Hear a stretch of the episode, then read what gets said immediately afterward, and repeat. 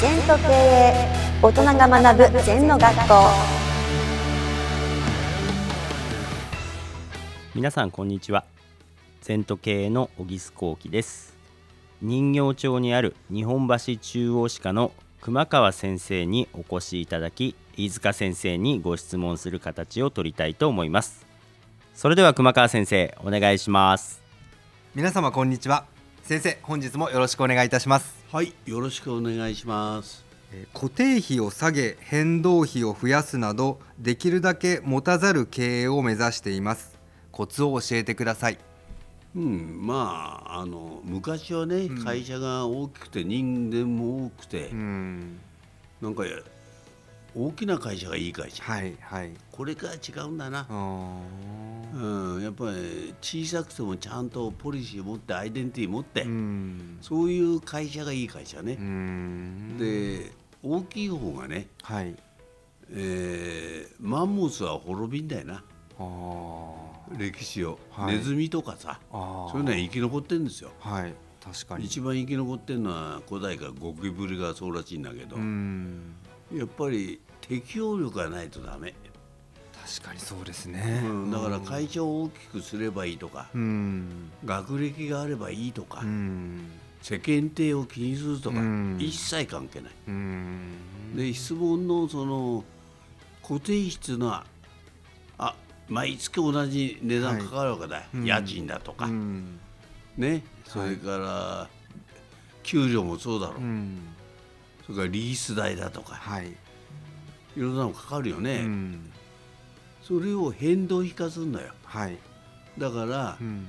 夏じ夏場だけは社員はパート10名やるけど冬場は5名でやるとか、あそれから正社員あをうん。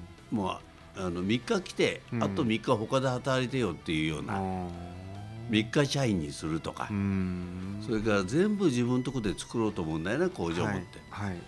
自分というか能力があるところに作ってもらうと、うまく外注して。そう外注で、うん。じゃあうちの強さがなきゃダメだよなんか、うちはお客さんと密着してんだと。か、うん。この地域では強いんだとか。うん。なんかそういう優位特性がこっちにあればうん。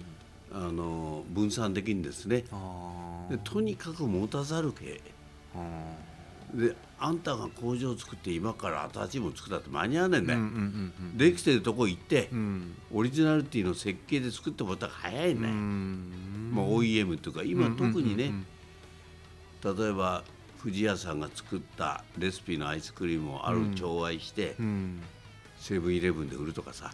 すごいじゃないセブンの全国販売ノットとうん。どっかのアイスクリーム工場とうんペコちゃんのレシピ。これで新しい価値創造ができる。誰も持ってないじゃん。うまくコラボレーションして新しい商品とか流通経路を作る。価値を作作る。コラボレーションです。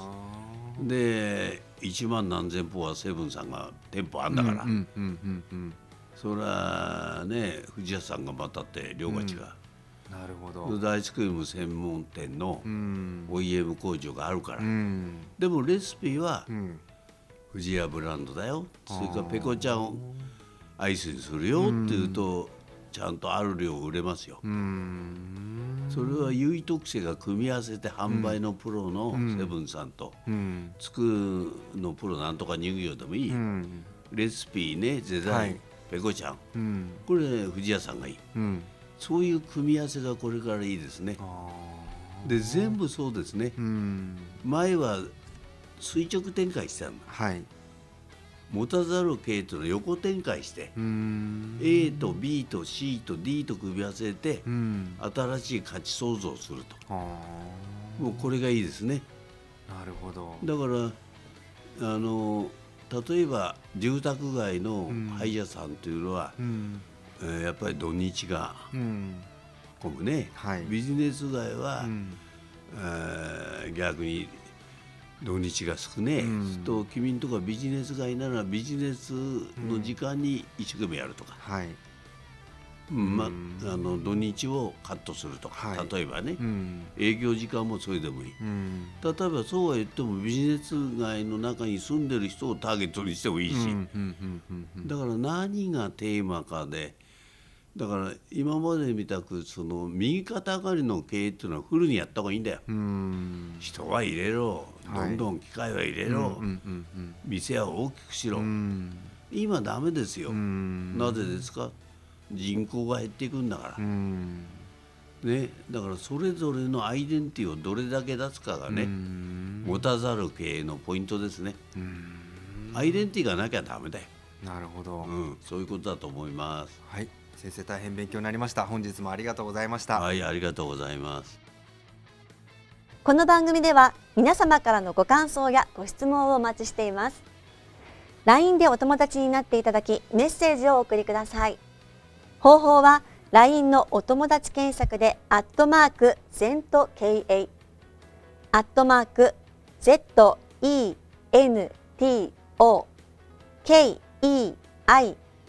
愛と入力してください。お寄せいただいたご感想やご質問は番組の中で取り上げていきますのでメッセージをお待ちしております「